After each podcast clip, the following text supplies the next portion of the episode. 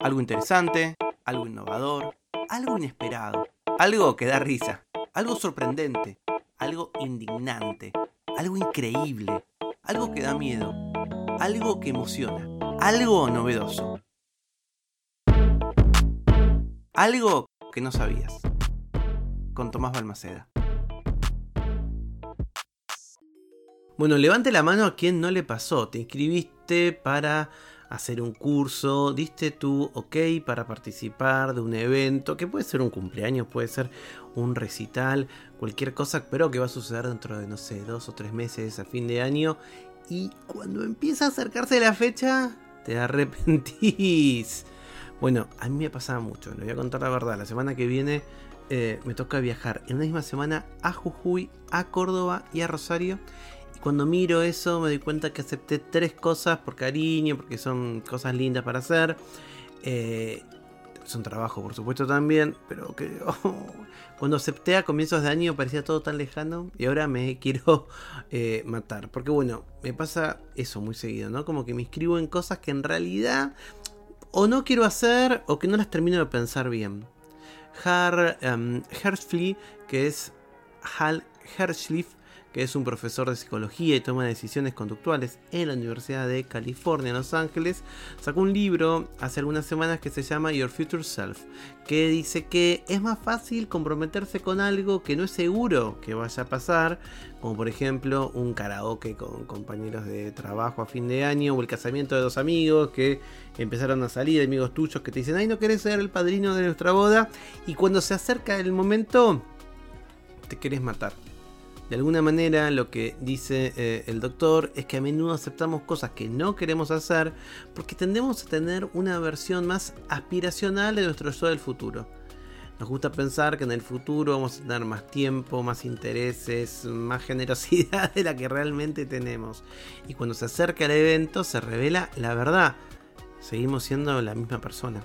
Y estamos atrapados en una verdadera pinza de arrepentimiento es lo que en ocasiones en psicología se llama el efecto sí, maldición, que viene a ser algo como sí, sí, lo haré, ay, maldición, desearía no haber dicho que sí.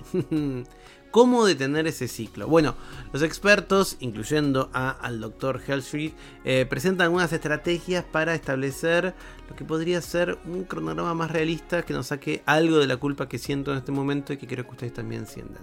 Primero, mira tu agenda de hoy como guía para tu agenda del futuro.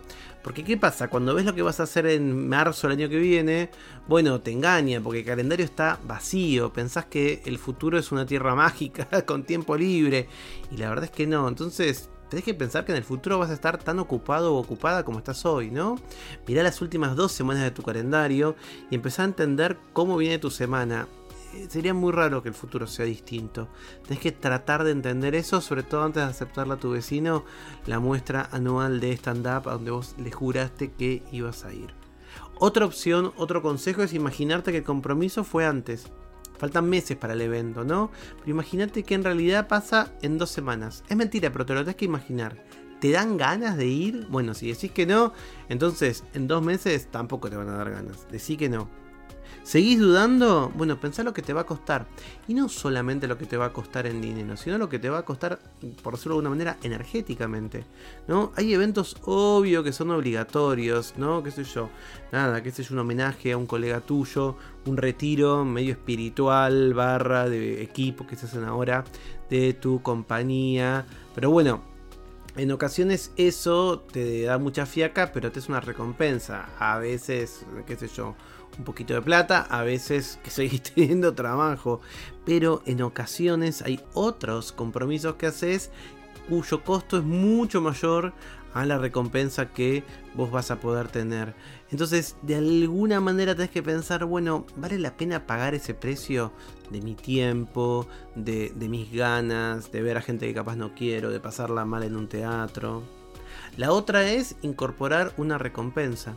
¿No? Entonces, lo que él se imagina es eh, hacer, y para eso toma eh, este autor a un científico del comportamiento de la Universidad de Toronto que se llama Dilip Soman. Soman lo que dice es que digas que no y que agendes de todas maneras ese evento diciendo no acepté hacer esto. Entonces capaz estás un día, un viernes, tirado tomando una birra o leyendo un libro tranqui con un cafecito en tu casa y te salta una, eh, una notificación que dice no aceptaste ir a el acto escolar de tu sobrina. Y en ese momento decís, ay, me ahorré ir a la ruta, me ahorré tener que cambiarme, ver a mi vieja, poder charlar con gente que no tengo ganas tanto de charlar. Bueno, y eso de alguna manera va consolidando que tomas una buena decisión y te hace sentir bien con vos. Y por último, nada, lo que tenés que saber, mima tu yo del futuro. Si te comprometiste a un evento, si tu vida se volvió un caos, estresante, muy atrajeada, bueno, tenés que usar el cuidado previo, sea amable con vos mismo. De alguna manera, lo que tenés que hacer es crear prácticas, eso lo dice la terapeuta Nedra Goben Tawad, autora de un libro que se llama Establece Límites, Encuentra la Paz, y es crear prácticas que reduzcan tu estrés a futuro. ¿Qué puedes hacer hoy para prepararte para lo que viene? No sé, pasar un tiempo a solas, aumentar el tiempo que pasas con amigos, nada, agenda ir al cine, a un recital, hace cosas que te parezcan agradables. Porque esto es algo que no sabías. Sé gentil con tu yo del futuro. Yo les aseguro que voy a tratar de ser gentil con el futuro. Está arrancando la última semana de Algo que no sabías, segunda temporada. Este es el episodio 195 y estamos ahí por llegar al 200. Les aseguro que hacer este podcast no es una carga. A veces se me complica un poco porque estoy de acá para allá, pero estoy muy entusiasmado con esta recta final. Se me acumularon muchos pedidos de cosas para hacer. En ocasiones los datos que me tiran está buenísimo, pero envolverlo en el formato de que no sabías es un poco complejo. Así que no me quiero comprometer después de todo lo que dije con una tercera temporada, pero bueno, ustedes saben que a mí estas cosas me gustan, así que voy a descansar un poquito, pero eh, nada, estamos en los últimos episodios, y si estás, este es el primero que escuchás o empezaste a escuchar atrás para adelante, tenés 200, así que hay un montón.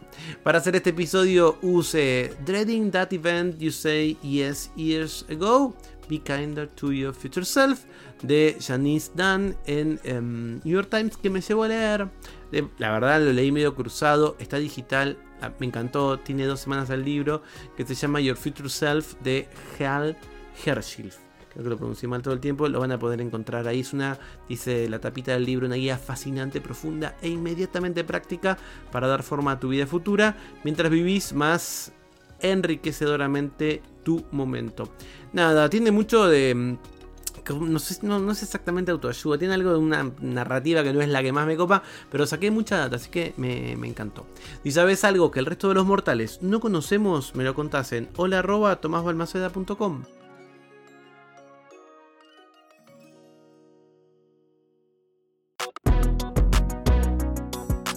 Algo que no sabías es una producción de Blick Studios. Idea y realización Tomás Balmaceda. Edición y tratamiento del sonido, Andrea Kukier. Música original, Vlad Gluschenko. Nos vemos mañana con algo que no sabías.